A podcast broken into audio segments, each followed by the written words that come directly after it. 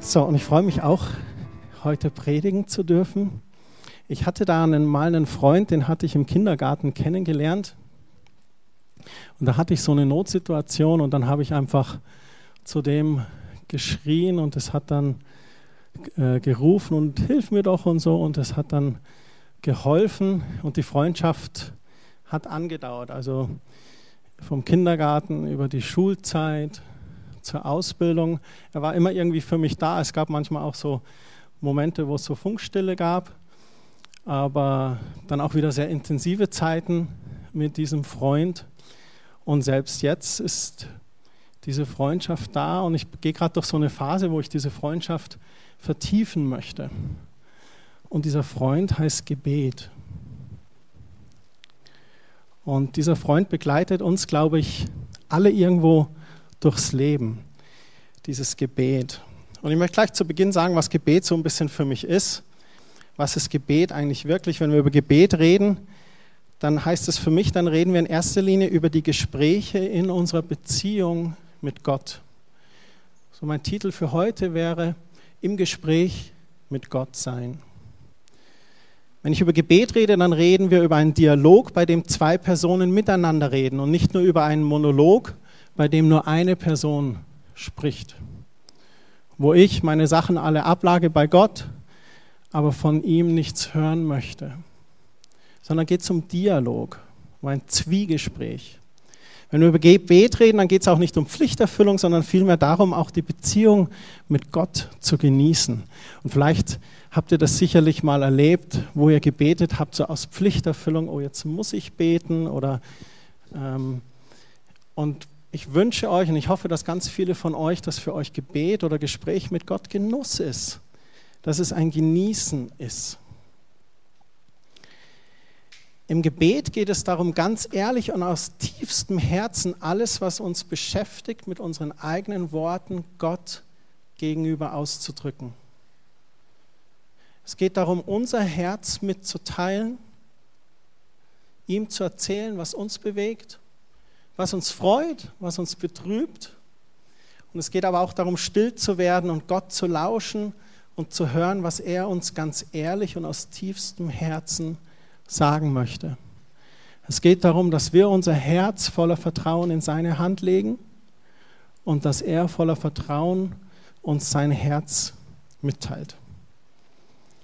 Deswegen darf Gebet auch nicht so eine aufgesetzte Maske oder so ein Ritual sein, wo wir so Gebetsfloskeln oder Lieblingsbibelstellen fast schon technisch wie so ein Roboter vor Gott bringen. Ich hatte mal so eine Phase in der Bibelschule, um möglichst geistlich zu sein. Und da wurde auch gelehrt über Gebet und was wichtig ist beim Gebet. Und du musst Vater und Mutter ehren. Okay, dann bete ich für Vater und Mutter.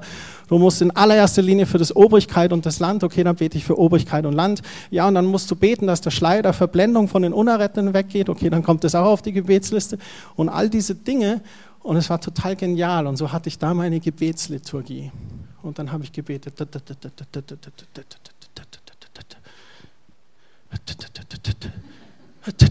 Oh, endlich fertig. Und es darf nicht zu diesem Ritual oder Liturgie werden, wo dann nicht mein Herzschlag drin ist. Ich bin Fan von solchen Gebetslisten. Wir haben selber, wo wir Sachen aufschreiben, was ist wichtig zu beten oder wofür ist es wichtig zu beten.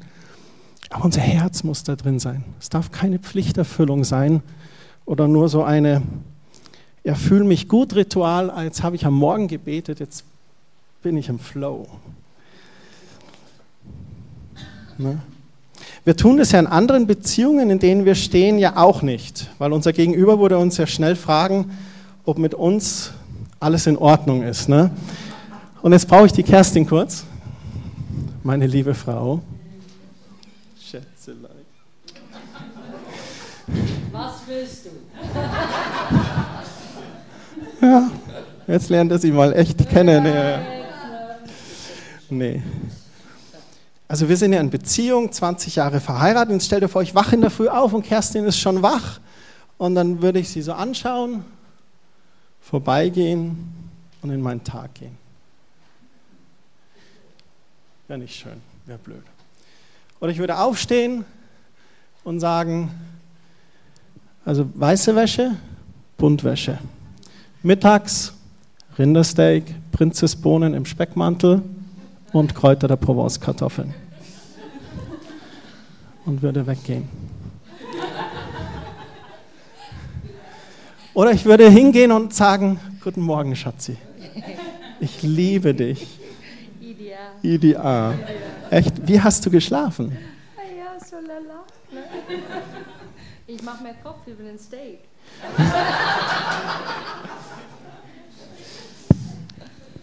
Und also um eine Beziehung zu pflegen, da muss da ein beidseitiges sein, ein Dialog, da muss ich eine Frage stellen, da muss eine Antwort kommen, da muss eine Frage auch zurückkommen.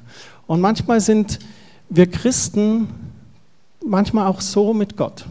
Und ich weiß, ihr kennt ja, wie Christen so sind, ne? Kennt ihr andere Christen?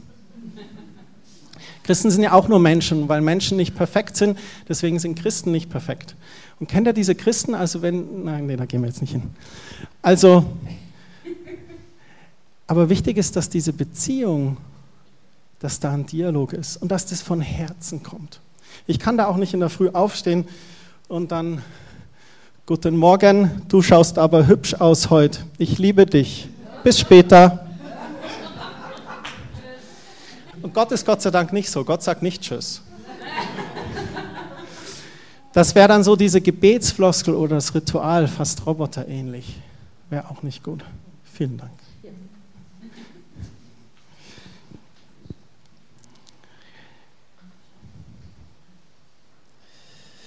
Gebet muss ganz natürlich sein, ganz ehrlich und aus tiefstem Herzen kommen. Wie in einer Beziehung mit einer Person, die ich auch von ganzem Herzen liebe, vor der ich mich verletzlich zeigen möchte, wo ich ehrlich sein möchte. Gebet darf auch emotional sein. Im Gebet dürfen auch meine Gefühle rauskommen. Gott, ich bin so traurig. Ich bin so sauer auf meinen Chef.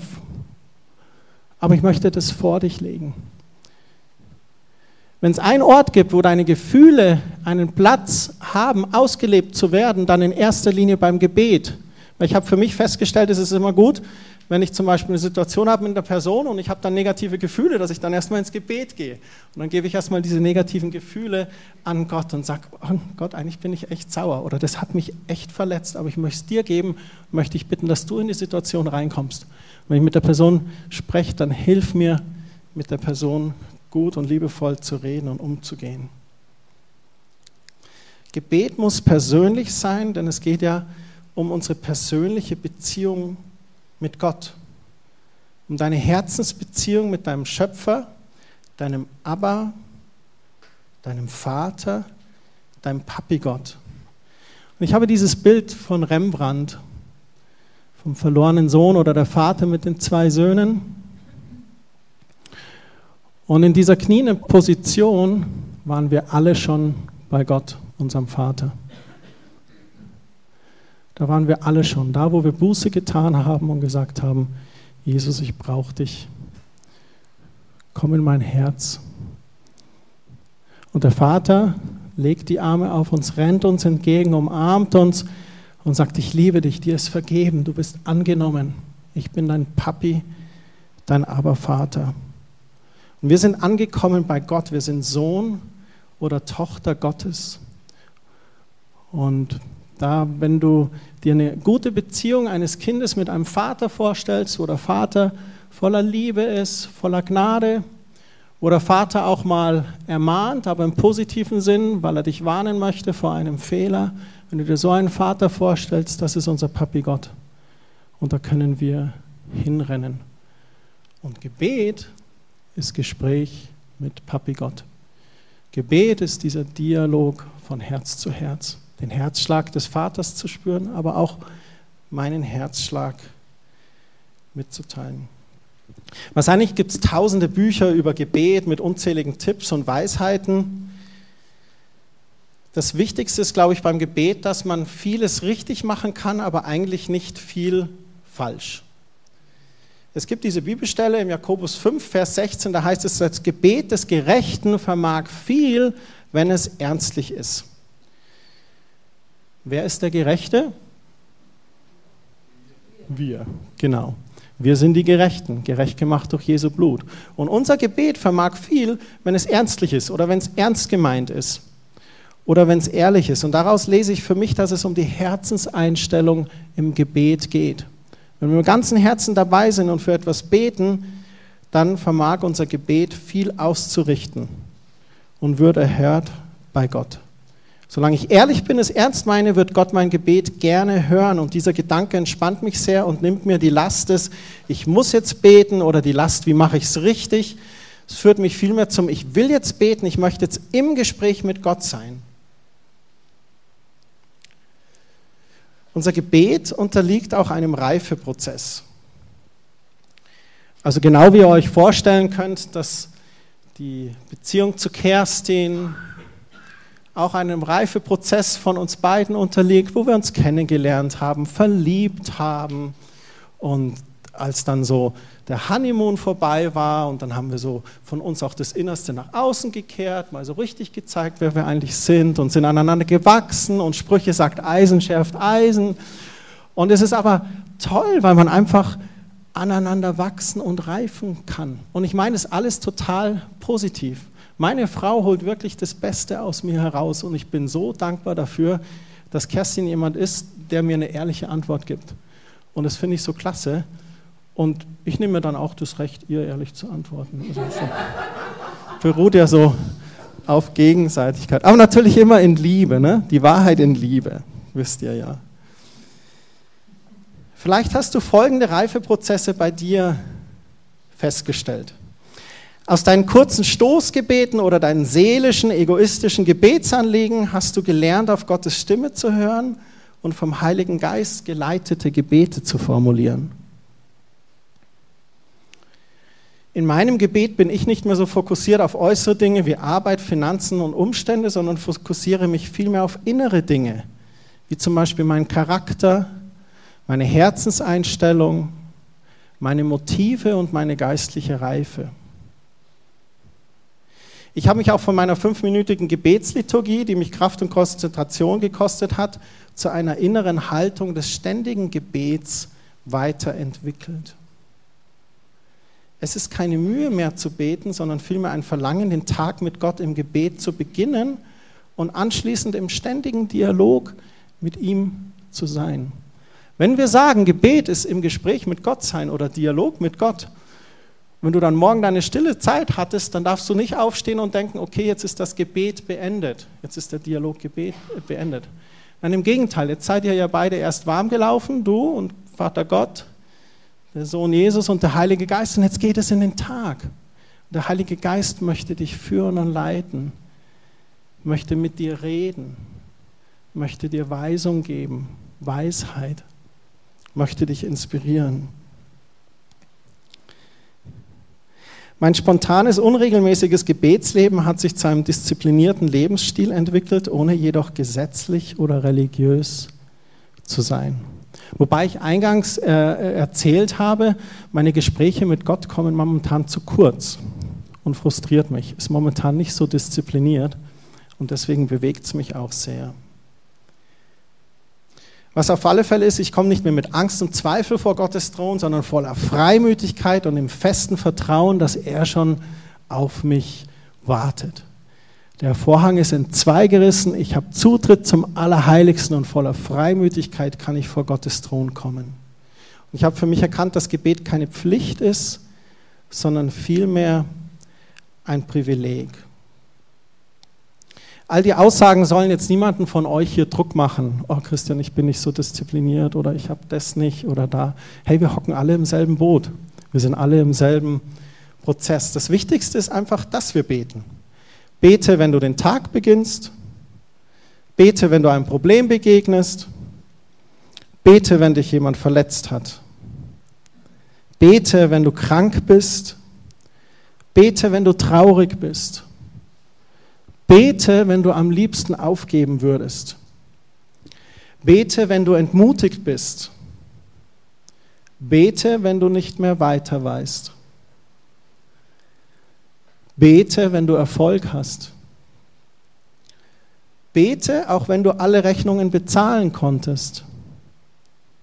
In dem Wissen, dass du weißt, wer der Hirte ist, der dies ermöglicht hat. Bete, wenn du gesund bist. Bete, wenn du fröhlich bist.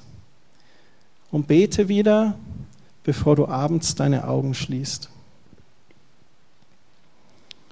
Jesus hat auch was übers Gebet gelehrt und wir wollen mal schauen, was Jesus gesagt hat.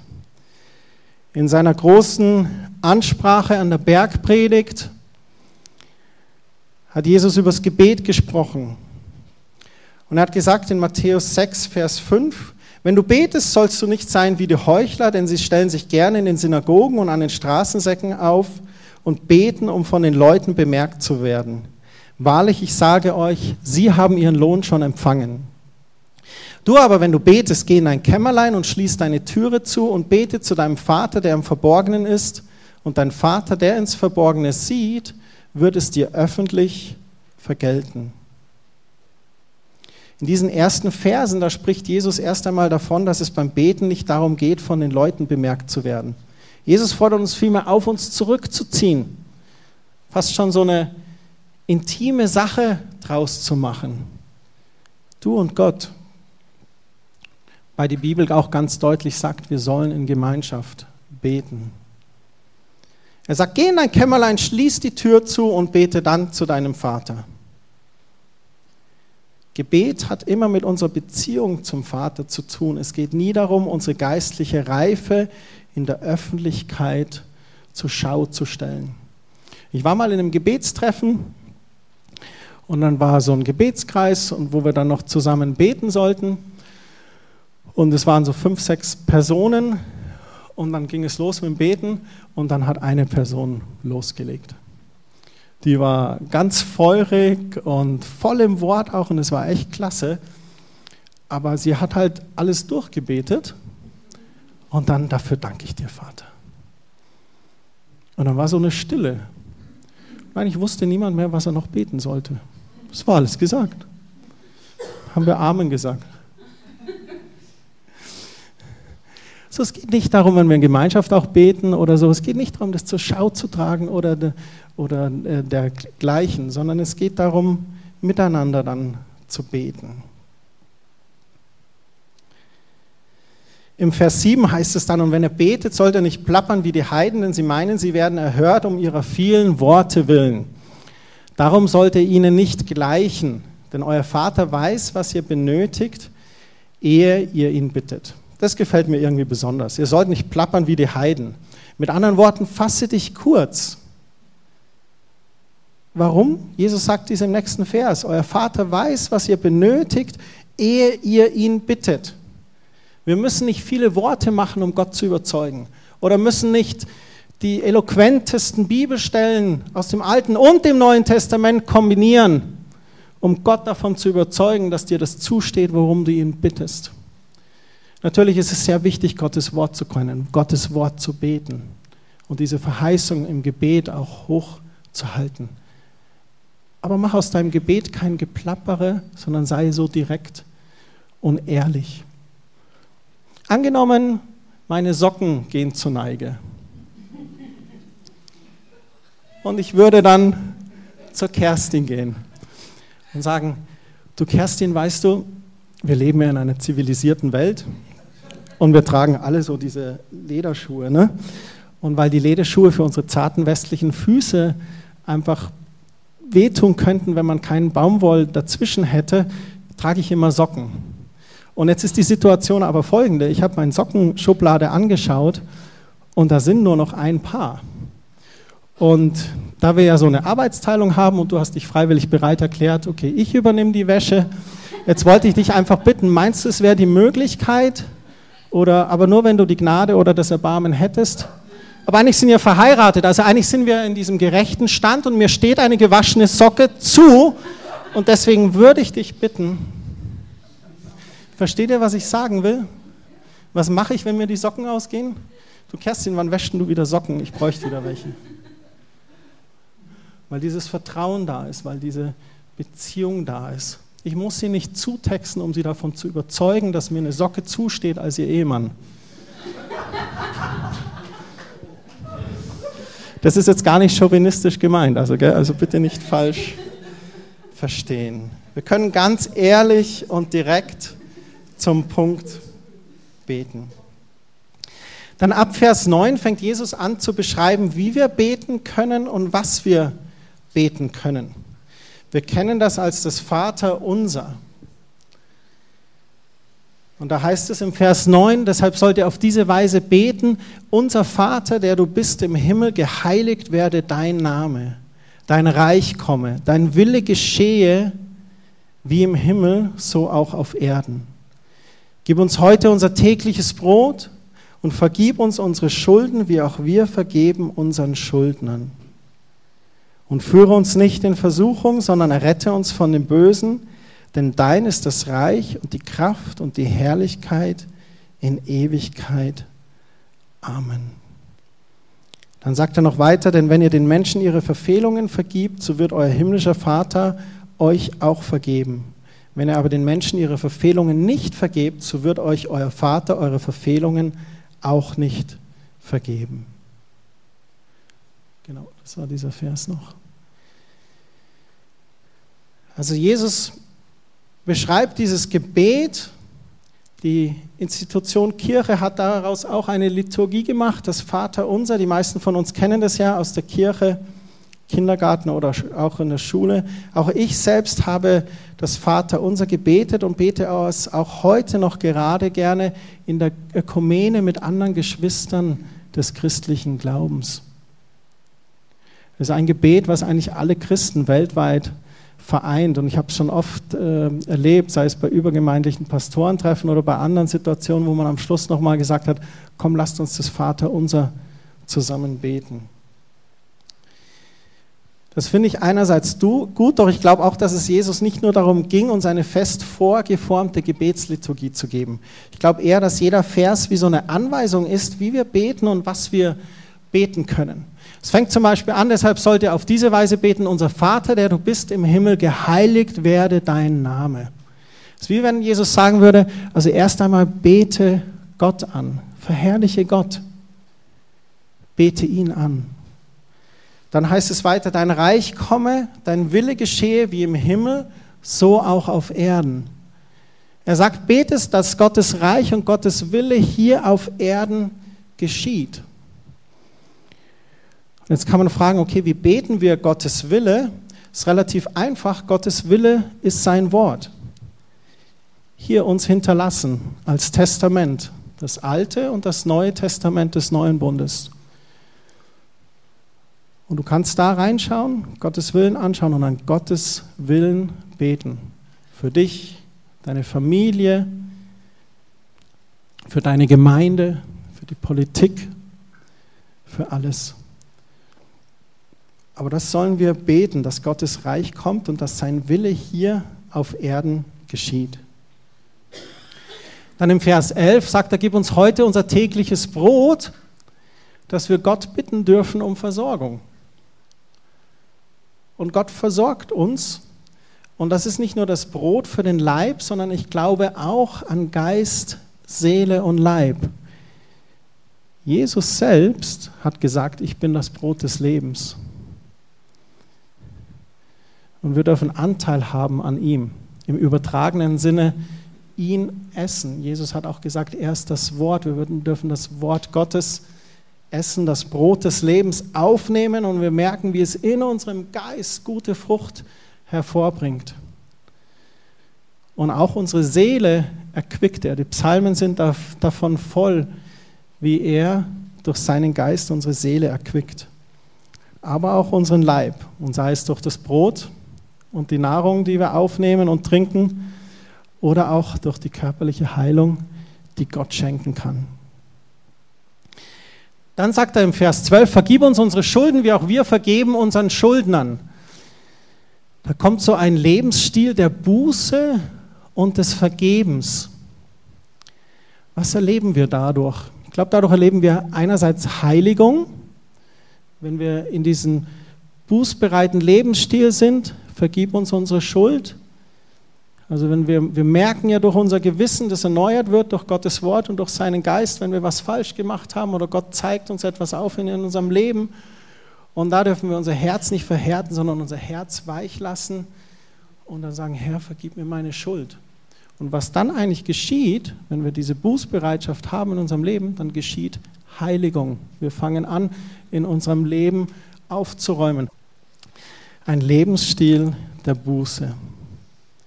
Dadurch erleben wir Heiligung und wie auch wir vergeben unseren Schuldern, dass wir das Vaterherz Gottes durch unseren vergebenen Lebensstil weiter zeigen. Wir sollen den Schuldnern vergeben. Und was dann passiert ist, dadurch zeigen wir das Vaterherz Gottes. Und dann heißt es noch, und führe uns nicht in Versuchung, sondern errette uns von dem Bösen. Dein ist das Reich und die Kraft und die Herrlichkeit in Ewigkeit. Amen. Er sagt, wir sollen beten für Schutz und Bewahrung. Und am Schluss ist nochmal so Anbetung und Lobpreis.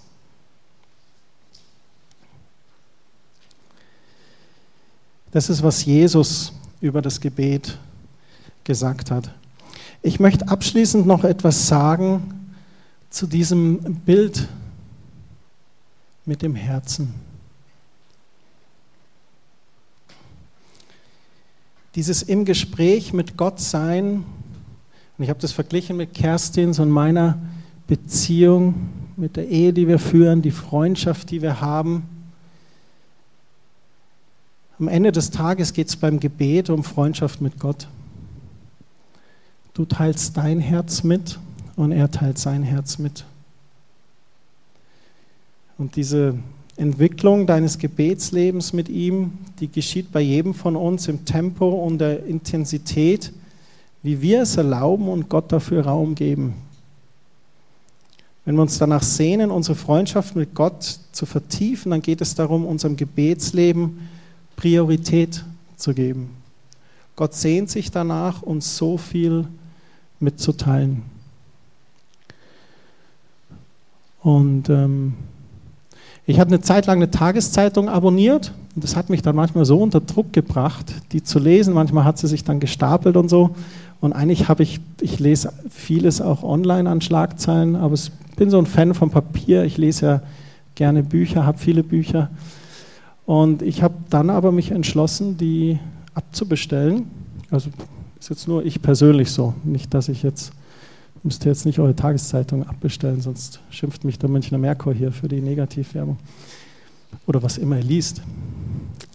Ähm, aber habe eben für mich festgestellt, es hat mir so ein bisschen Zeit geraubt. In der Situation, wo ich dann eigentlich so die Zeit hätte und dachte, okay, jetzt könnte ich so, ich und Gott und der Vater hat schon gewartet, dann habe ich diese Tageszeitung genommen und 20 Minuten gelesen. Ist nichts verkehrt daran, aber ich habe sie als Priorität über mein Gebetsleben gestellt. Und man könnte da, glaube ich, vieles reinstecken.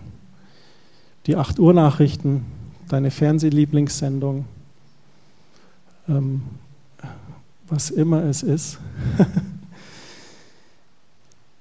Wichtig ist unsere Freundschaft mit Gott und die hat Priorität und die muss gepflegt sein.